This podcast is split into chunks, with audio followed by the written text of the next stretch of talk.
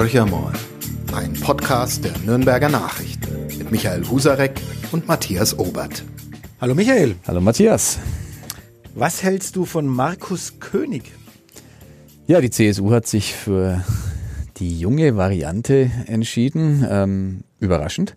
Markus König. Vielleicht müssen wir unseren Zuhörern erstmal erklären, wer ist Markus König und warum ist er heute, spielt er heute so eine große Rolle? Markus König ist der Fraktionsvorsitzende der CSU im Nürnberger Stadtrat und seit wenigen Stunden der designierte Oberbürgermeisterkandidat der Christsozialen. Er wird also in das Rennen gehen um den Oberbürgermeistersessel der Stadt Nürnberg, bei dem die CSU ja bekanntermaßen ähm, gute Chancen hat, äh, nachdem Ulrich Mali nicht mehr antritt. Und Markus König ist 38 Jahre jung, ein Bankkaufmann, ein Gelernter, der ein bisschen ein Haut drauf war, ähm, kommunalpolitisch, bevor er dann zum Fraktionschef ähm, geworden ist, nachdem Sebastian Brehm, sein Vorgänger, in die Bundespolitik äh, nach Berlin gegangen ist. Und seitdem macht er eigentlich einen ziemlich guten Job. Ähm, unauffällig äh, nach außen, unauffällig in dem Sinn, dass er sehr, sehr präsent ist, aber eben nicht mehr ähm, in die Schlagzeilen um jeden Preis kommen will, sondern äh, die Sachen, die er sagt, sich sehr gut überlegt und nach innen offenbar tatsächlich integrierend, haben ihm vorher nicht allzu viele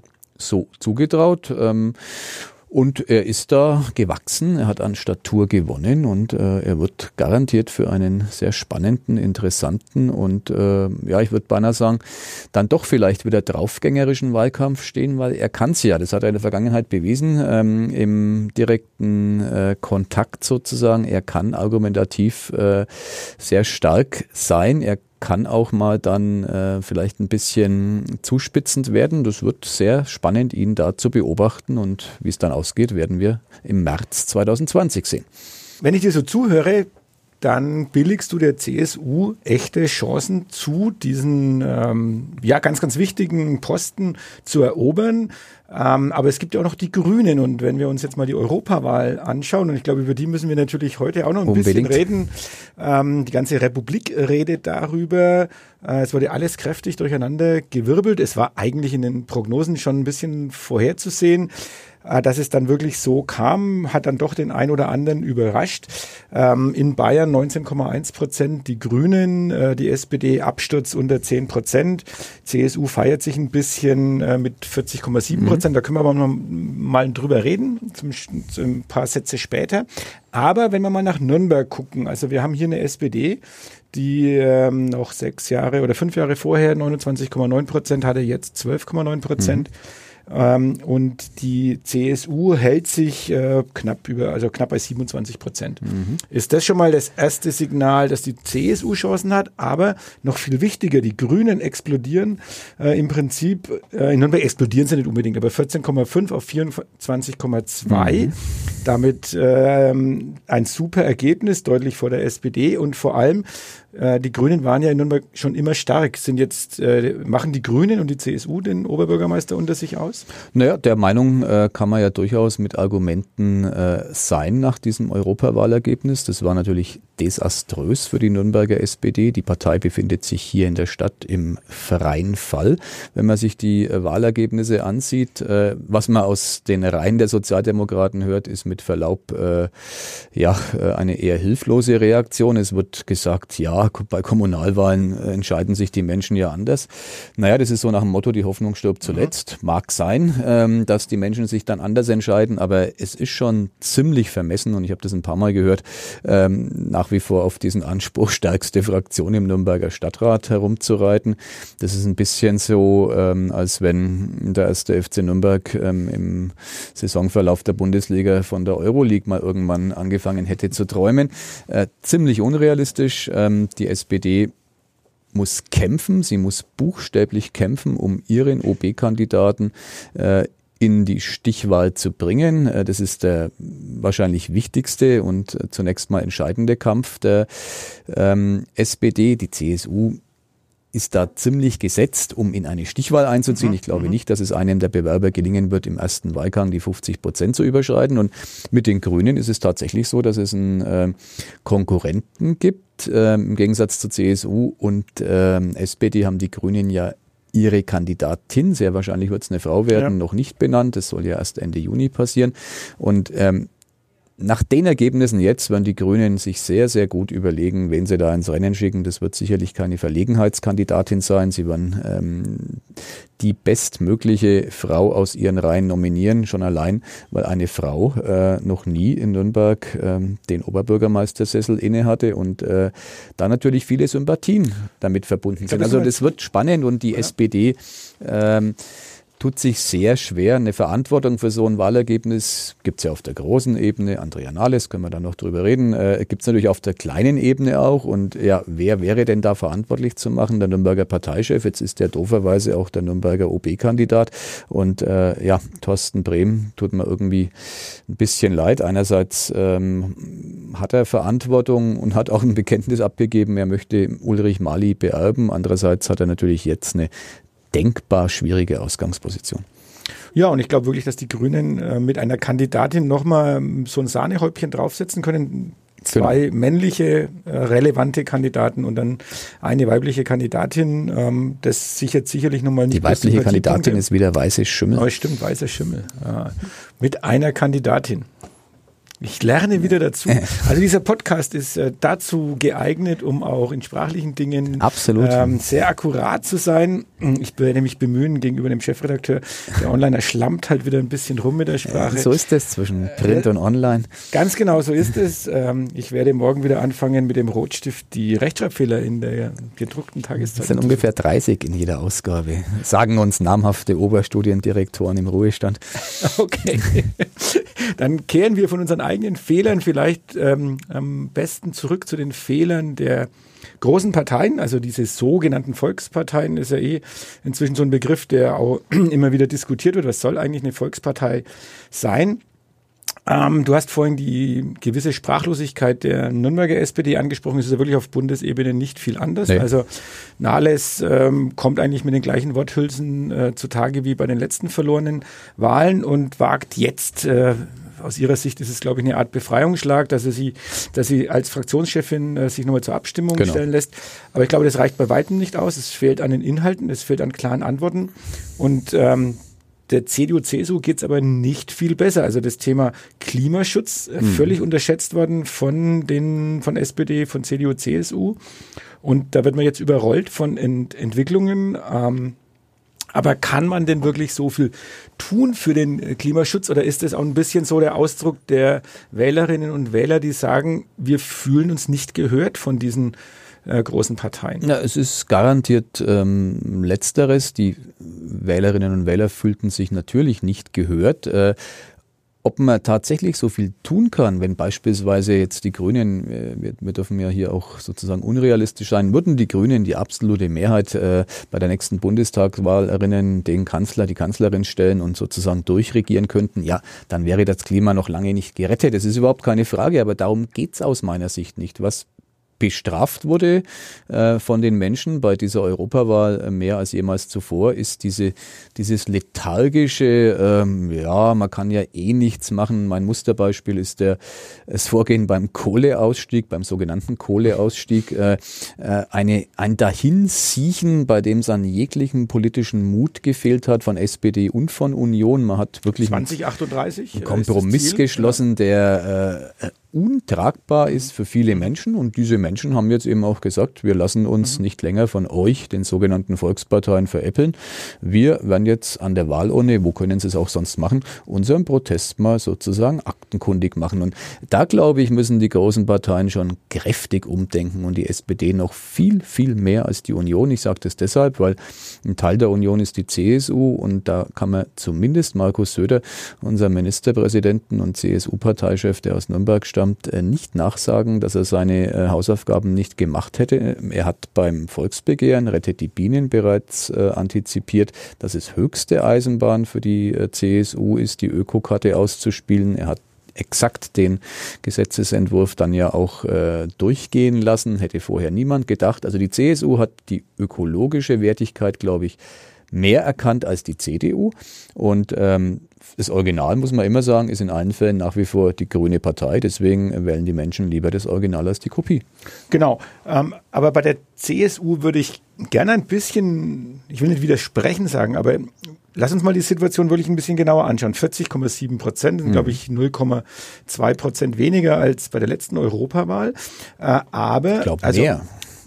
Aber weiß ich jetzt nicht genau. Ich glaube, es sind weniger, egal. Also um, ungefähr sogar, ist sind sogar mehr, glaube ich. Ja, 800.000 Wähler, glaube ich. Mhm. Äh, stimmt, du hast recht, es sind mehr. Aber der entscheidende Punkt ist doch eigentlich der bei den Europawahlen sind die Freien Wähler, äh, ich will nicht sagen unter ferner liefen, haben in Bayern trotzdem fünf Prozent erreicht, mhm. aber natürlich bei weitem nicht das Ergebnis, was sie normalerweise Klar. erreichen. Ähm, du sagst immer, das Fleisch vom gleichen Fleische ähm, will heißen, so ein super Ergebnis ist das ja trotzdem nicht. Nee, ein super Ergebnis ist es nicht, aber man muss ja in der... Und der, der lass mich den Satz noch ja. sagen, der Spitzenkandidat kam natürlich aus Bayern, also ja, mit Manfred Weber ähm, hätte man eigentlich sagen müssen, äh, wenn wir einen von uns als zukünftigen, zukünftigen Kommissionspräsidenten haben wollen, hätte man schon äh, noch ein bisschen aufsatteln können. Ja, also ich bin ja wirklich gern fast immer zu haben, wenn es darum geht, die CSU zu kritisieren. Aber man muss ja fairerweise auch wieder sagen, 40 Prozent muss eine Partei ja erstmal bei einer Wahl holen. Äh, die CSU, die ist jetzt einfach, wenn man so will, im Koordinatensystem anders eingenordet. Vor ähm, wenigen Jahren waren es noch 50 Prozent plus oder minus X. Heute ähm, kann man jetzt festhalten, nach der Landtagswahl und nach dieser Entscheidung, äh, ist es die 40 Prozent ähm, Marke, um die herum sich die CSU einpendelt. Wenn man das jetzt abgleicht mit Ergebnissen der SPD, mit Ergebnissen ähm, der CDU, so ist es doch ein beinahe einzigartiges Standing äh, innerhalb Deutschlands. Kaum einer großen Partei äh, gelingt es, irgendwo 40 Prozent äh, zu erreichen. Die CSU schafft immerhin das. Mhm. Ähm, sie ist gefallen, keine Frage, aber sie ist jetzt bei dieser Europawahl zumindest einigermaßen weich gefallen. Weil lass mich die äh, vielleicht etwas despektierliche Frage stellen, äh, wie würde sich die CSU denn dann beim Braunkohleausstieg verhalten?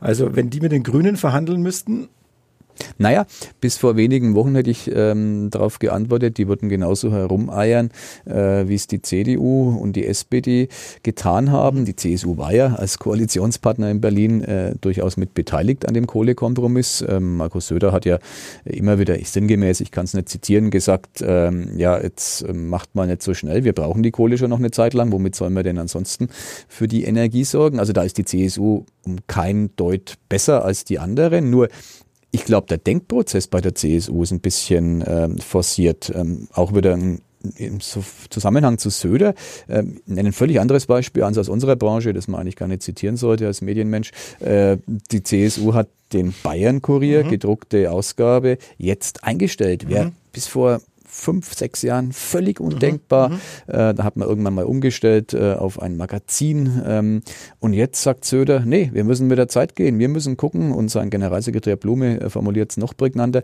wir müssen schauen, dass wir die Menschen ähm, dort erreichen, wo sie sind. Wo sind genau. sie? Im Internet.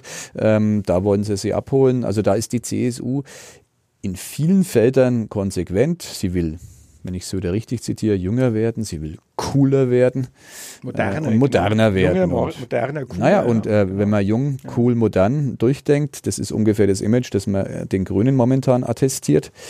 Diesen Kampf hat die CSU äh, angenommen und Söder sagt ja ganz klar, schwarz gegen grün. Äh, früher hieß es mal schwarz gegen rot. Also Söder hat die SPD ähm, quasi hat einen Haken dahinter gemacht. Mhm, mh. was also was spannend bleibt, ist natürlich, äh, wie funktioniert dann der Clash der Generationen. Also die CSU hat ja ihre Stammwählerschaft ähm, ähm, bei den über 60-Jährigen auf jeden mhm. Fall, wie die SPD ihre Restwählerschaft ja, ja auch noch. Also die Grünen ähm, sind ja bei den Jungen ganz, ganz, ganz weit vorne. Mhm. Äh, selbst die Partei hat, also diese Satireorganisation letztendlich, die Partei hat die SPD in, in den jungen Wahlgruppen überholt teilweise.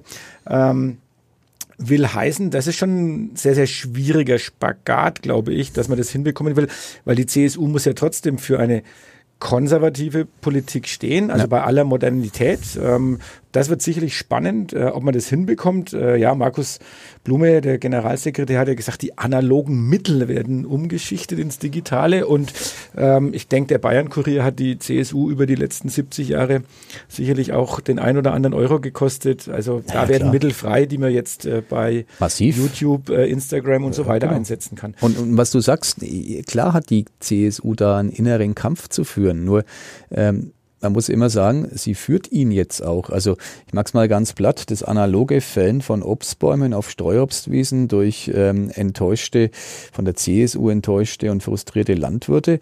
Ähm, das ist das eine. Damit muss sich die Partei auseinandersetzen. Die Landwirtschaftsministerin Kanniber hat diese undankbare Aufgabe, moderiert den Prozess ja, soweit man das bewerten kann von außen, eigentlich ganz gut. Äh, das ist sozusagen das eine Extrem. Das andere Extrem ist die Positionierung in Großstädten. Und nochmal, Markus Söder und Co. haben ganz klar zum äh, Kampf ähm, um die letzten roten Hochburgen in Bayern aufgerufen, wenn es um die Kommunalwahl 2020 geht. Da ist Nürnberg eines von vielen Beispielen. Die CSU will nächstes Jahr die Rathäuser erobern. So ist die Programmatik derzeit genau. und ähm, da geht's dann um die jüngeren ähm, Wählerschichten, die werden diese Wahl entscheiden, nicht der CSU-Stammwähler aus dem, weiß ich nicht, Ortsverband Lauf am Holz, der macht sein Kreuzchen eh bei der CSU. Es geht darum, andere anzusprechen, im urbanen ähm, Milieu lebende, ähm, in der Regel ganz gut situierte Menschen, äh, die vielleicht bisher nicht CSU gewählt haben. Um die kämpft die Partei gerade. Und es wird bei den Grünen eher darum gehen, äh, ihre Kandidaten erstmal noch ähm, alle präsentieren zu können. Ich glaube, die Grünen haben im Moment eher das Problem, die, dass sie von der Fülle der Mandate genau. eigentlich äh, so überrollt werden, ja. dass die gar nicht genug aktive äh, genau. Mitglieder haben, die diese Rolle ausfüllen können. Aber da wird es interessant. Das ist ein, also ist ein, ich habe mal irgendwann vor Jahrzehnten politische Wissenschaften studiert und da war immer die eine der Fragen damals schon, ist es wichtig, die richtigen mhm. Gesichter zu haben oder reicht es im richtigen Moment, das richtige Programm zu haben? Also, wenn Markus Söder fragen würde, da ist das Gesicht immer ganz wichtig. Also, der, der hat einen ja durchaus erfolgreichen Ansatz, der, der legt da großen Wert drauf. Bei den Grünen habe ich momentan den Eindruck, äh, dass er einen Teil ihrer Klientel äh, auch über die Programmatik binden können. Also, die, die brauchen jetzt nicht unbedingt äh, geborene Heroen, die sich vor Tausenden also, von Menschen äh, hinstellen und können. Das kann. Keine Franz Josef Strauße brauchen Sie, äh, genau. aber, aber, ein Habeck ist natürlich genau dieser Mensch. Ein Habeck äh, ist jetzt zufälligerweise einer, der in jeder anderen Partei, also ich unterstelle ihm das nicht, aber ja. der hätte in jeder anderen Partei auch reüssiert, weil er ein brillanter Kopf mit noch dazu brillanten Charisma ist, rhetorisch CDU, gewandt. CDU-Oberbürgermeisterkandidat in Bremen, also der ja auch äh, als Parteiloser erstmal genau. äh, angetreten ist. Also das sind Menschen, die haben, äh, sind sehr charakterstark, ähm, ja. sind eloquent, äh, treffen aber auch die Gefühlslage der Menschen. Ich genau, glaub, das, das ist eben ganz, die, ganz da wird es für die Grünen dann ja tatsächlich eng, da hast du vollkommen recht. Äh, die haben momentan nicht das Personaltableau, um sozusagen aus einem äh, unerschöpflichen Reservoir schöpfen zu können. Woher auch? Ähm, erst kommt der Erfolg, dann kommen sozusagen die Mitglieder. Die Grünen haben ja auch keine Basis, die vergleichbar wäre mit mhm. der der mhm. CSU. Da ist ja selbst die SPD, äh, so sehr sie auch in Bayern vor sich hin darbt, noch äh, deutlich breiter aufgestellt auf der örtlichen, auf der lokalen Ebene. Da sind die Grünen ja erst dabei, Strukturen zu schaffen. Also das kann im einen oder anderen Fall auch den Ausschlag geben, dass Kommunalwahlen verloren werden. Ja. Dann lass uns aber noch über die CDU nochmal reden, weil während bei den Grünen sozusagen alles äh, über Plan läuft und alles ähm, ja für sie fantastisch ausschaut, ähm, macht dann AKK, also Annegret Kramp-Karrenbauer, ähm, nachdem sie schon mal mit äh, dem YouTuber ihre Probleme hatte oder die CDU generell und ähm, da alles verkehrt gemacht hat, was man verkehrt machen konnte, mhm. ähm, liefert nochmal, äh, sie schiebt nochmal nach. Ähm, also sie sagte, welche Regeln mit Blick auf das Thema Meinungsmache im analogen Bereich gelten und welche im digitalen. Also äh, sozusagen, man sollte äh, solche Dinge wie den Reso verbieten äh, mhm. letztendlich, weil wenn 70 Tageszeitungen zum, äh, zur Wahl von äh, SPD und CDU aufrufen würden, würde man das als Meinungsmache ähm, bezeichnen und würde das sozusagen verbieten. Aber im Internet ist ja alles möglich. Ja, es ist ein schräges Verständnis ähm, von unserer Realität. Äh, klar kann ich YouTuber an die Kandare nehmen und kann irgendwelche Regeln aufstellen, aber das zeugt ja äh, in dem speziellen Fall jetzt mit, mit Blick auf Rezo nur von der völligen Hilflosigkeit von der Frau Kramp-Karrenbauer. Äh, sie kamen einfach nicht klar damit, äh, die Thematik zu moderieren. Ähm, meine persönliche Meinung ist, sie konnten damit auch nicht klarkommen, weil der Knabe einfach in vielen Punkten recht hat äh, und damit dann altersgemäß sozusagen eine Klientel angesprochen hat, die zu den Wahlurnen gehen durfte. Und man kann das durch ein Verbot, also wenn ich eins gelernt habe ähm, aus den Debatten der letzten Monate und Jahre mit Urheberrechtsreform, ein Verbot ähm, löst im Netz eine Gegenreaktion aus, die stärker ist, als es jedes Verbot jemals sein könnte. Also deswegen ähm, würde ich sagen, da ist es schlecht beraten. Frau Kramp-Kranbauer sollte sich weniger mit YouTubern beschäftigen als mit ihrer Kanzlerin. Ähm, die Struktur, die eine macht Parteichefin und ist jung und unverbraucht, relativ jung und unverbraucht in der äh, großen Bundespolitik, die andere andere gibt äh, sozusagen, weiß ich nicht, die der politischen Realität komplett entrückte Elder States Lady, die irgendwie ein bisschen Außenpolitik noch macht. Das funktioniert halt nicht. Das machen die Menschen nicht mit. Ja, und zum Thema Außenpolitik und Kanzlerin ähm, kam ja jetzt auch als aktuelle Meldung, ähm, dass scheinbar das Europaparlament sich nicht von den Staatschefs so in die Suppe spucken lassen möchte, wie sich die Staatschefs das vorgestellt haben. Es geht um den EU-Kommissionspräsidenten, mhm. ähm, wo sozusagen ähm, ja auch Macron mehr Mitspracherecht ja. gefordert hat. Letztendlich äh, macht man jetzt ein Gipfeltreffen und sagt, okay, wir werden mal äh, euch jetzt sagen, äh, was unsere Favoriten sind. Ja. Tusk äh, soll wahrscheinlich dann ähm, das Thema ähm, raustragen und soll das dann mit den einzelnen Parteien diskutieren. Gibt es für dich inzwischen noch einen eindeutigen Favoriten, nachdem Weber und Timmermans äh, als Spitzenkandidaten ins Rennen gegangen sind? Aber jetzt scheint wirklich alles wieder offen zu sein. Ja, es ist, ist tatsächlich alles offen. Also auch äh, Margarete Verstake, die Liberale, wird jetzt ähm, ganz stark gehandelt. Da ist es ein Problem, als Deutscher sollte man das vielleicht nicht sagen, aber äh, an mangelnder Regulierung, so würde ich es mal formulieren. Wir, wir neigen ja hierzulande alles äh, sozusagen zu Tode zu regulieren, wird der EU übrigens auch immer unterstellt. In dem Fall ist es tatsächlich eine sehr vage Formulierung. Es heißt, die, der Rat, also die Staats- äh, und Regierungschef der Mitgliedsländer, äh, einigen sich auf äh, einen Vorschlag für den Kommissionspräsidenten, dieser Vorschlag ähm, wird getroffen unter, und das ist dann das Vage, unter Berücksichtigung des Wahlergebnisses. Mhm. Das ist ungefähr so wie ein Kaugummi, den man ziemlich weit auseinanderziehen kann. Äh, da kann man wirklich viel hineininterpretieren. Es steht nirgendwo geschrieben, dass man äh, dabei berücksichtigen soll, wer Spitzenkandidat vorher war. Das sagt das Parlament mhm. jetzt. Das ist mhm. sozusagen mhm. ein, ein Machtkampf, nicht mehr und nicht weniger. Das Parlament ringt ja, seit es gibt, seit 1979, um eine Ausweitung seiner Rechte, durchaus erfolgreich. Ähm, und jetzt sind wir da wieder in so einem, in dem Finale äh, eines Machtkampfes. Bin gespannt, wer sich durchsetzen wird.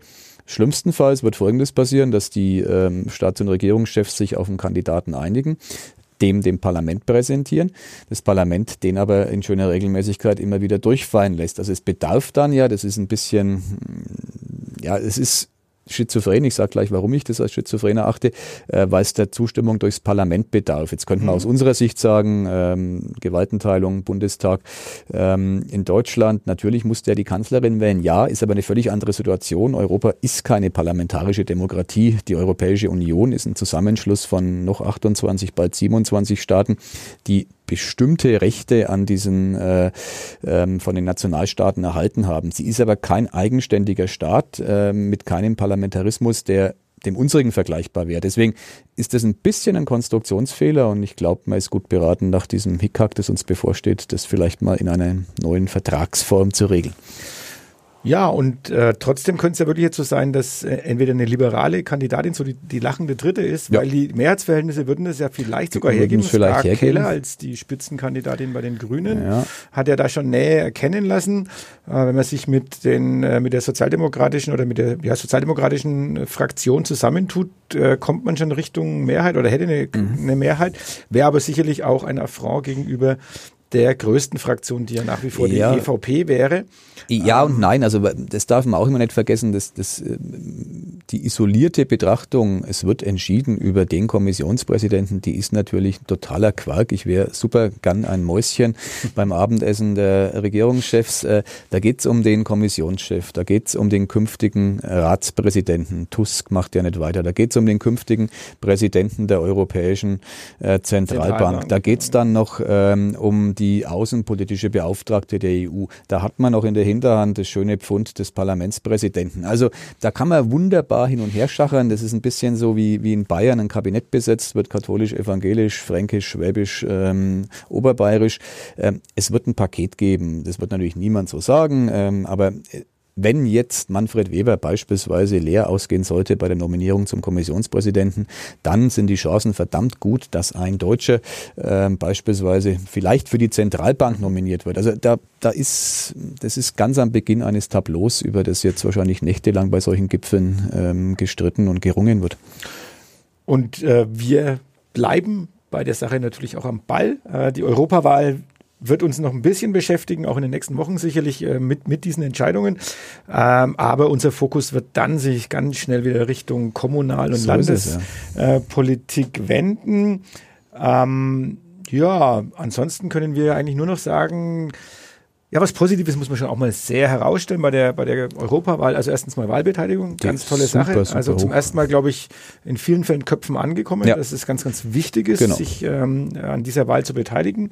Dann äh, das relativ überschaubare Abschneiden der AfD in Deutschland zumindest, mhm. zumindest in den alten Bundesländern. Genau. In den neuen Bundesländern haben wir was erlebt, äh, was an schon ein bisschen, äh, nicht bloß ein bisschen, das muss uns mit tiefer Sorge ja. eigentlich, ähm, ja, wir müssen in tiefer Sorge sein, zum Teil weit über 30 Prozent. In Görlitz äh, besteht die Möglichkeit, dass zum ersten Mal ein AfD-Oberbürgermeister gewählt wird. Ähm, für mich persönlich ist es so, ich stehe da echt so ein bisschen ich will nicht sagen hilflos, äh, ich verstehe es nicht, verständnislos. Ähm, dieses, ja. Diese leichten, also diese Argumente, ja, der Osten abgehängt, nicht mitgenommen worden und so weiter, sieht man natürlich aus unserer Warte mm, immer ein bisschen anders. Äh, wir haben das Gefühl, Solidaritätsbeitrag, äh, es wurde sehr viel in die Infrastruktur mhm. investiert dass die Menschen trotzdem von dort, die gut ausgebildeten Menschen oder viele gut ausgebildete Menschen trotzdem von dort wegziehen. Ähm, das ist ja auch mit Geld nicht zurückzuholen. Und ich ja. glaube, Strukturhilfe wurde ausreichend geleistet. Hast du irgendeinen das, Ansatz, eine Erklärung? Ja, der Ansatz, ich habe mal auf dem Podium vor ein gutes Jahr schon her, aber ich glaube, ich fürchte, es hat sich nichts geändert. Es ging damals um Pegida mit einem ähm, Menschen aus Dresden diskutiert. Ich habe den Namen leider jetzt nicht parat, der ähm, sehr aktiv war äh, in der Anti-Pegida-Arbeit. Und ich habe von dem eins gelernt, ähm, dieses draufhauen. Wir Wessis wissen es mhm. besser und mhm. äh, die sind einfach ähm, zu doof zum Wählen. Das bringt überhaupt nichts. Mhm. Man muss äh, eintauchen, tiefer eintauchen, als wir es hier tun können, ähm, sich anschauen, was dahinter steckt. Es steckt, du hast es ja gerade beschrieben, bei dieser Abwanderung in der Regel eine tiefe Enttäuschung, die über Jahre, vielleicht sogar Jahrzehnte, der Mauerfall liegt bald 30 Jahre äh, zurück, sich äh, fortgesetzt hat. Äh, die steckt dahinter. Da ist Frust, hohes Frustrationspotenzial da. Das wiederum ist ein Eintrittstor für Populisten, äh, vor allem für Rechtspopulisten in dem Fall, ähm, die natürlich da auf dem, auf dem Nährboden treffen, den so bei uns nicht nicht gibt. Deswegen ist bei uns der Prozentsatz äh,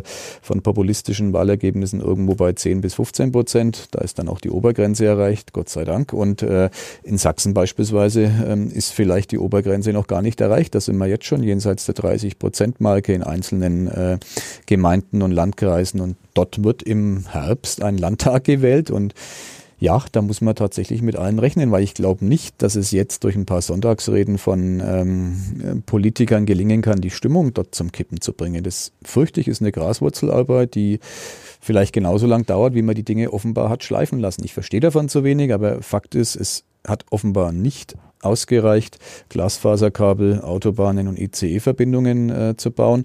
Das ähm, ist noch zu wenig, um diese innere Einheit wirklich herzustellen. Zumal kommt erschwerend hinzu, dass ja die CDU in, in neuen Bundesländern sich äh, keine klare Abgrenzung zur AfD genau. vorhanden ist. Also im Vergleich zu dem, was die CSU in Bayern gemacht ja. hat, klare Kante gezeigt ähm, und, und, sich auch ganz klar positioniert, haben wir auch dort nochmal eine andere Situation. Aber auch da werden wir dann im Herbst nochmal die Möglichkeit haben, darüber zu reden. Genau. Ähm, Ja, ansonsten sind wir, glaube ich, positiv gestimmt. Wir bekommen die stärkste zweite Bundesliga so es, ähm, ever. Seit Montagabend VfB ist herzlich willkommen in dieser Liga. Wir haben noch ein bisschen was, äh, eine Rechnung noch, noch offen. Ähm, es wurde auch beim äh, Relegationsspiel mehrfach betont, dass eine der wenigen Auswärtssiege dem, dem VfB Stuttgart in der ersten Bundesliga gelungen sind. Oder ich glaube, der einzige Auswärtssieg war sogar. Ja, das war beim ersten FC Nürnberg. Leider Augenzeuge. Auch das noch dazu. Ähm, aber wir haben einen guten Sportdirektor, wir haben einen super Trainer bekommen, äh, wir kaufen einen Spieler nach dem anderen. Es sind rosige Zeiten, die auf uns zukommen. Während in der Politik äh, sehr windig bleibt, sehr stürmisch, äh, wir nicht wissen, wohin das Schiff fährt, wissen wir es beim ersten FC Nürnberg. Kurs auf die erste Bundesliga ist genommen und ja, schöner kann man einen Podcast nicht beenden. Glaube ich auch, weil wir ja immer optimistisch sind. Und in diesem Sinne euch noch eine schöne Restwoche. Äh, genießt den Vatertag oder Christi Himmelfahrt, je nachdem, nach welcher Seite ihr ausschlagt. Und wir hören uns nächste Woche wieder. So ist es. Bis dahin alles Gute. Mehr bei uns im Netz auf nordbayern.de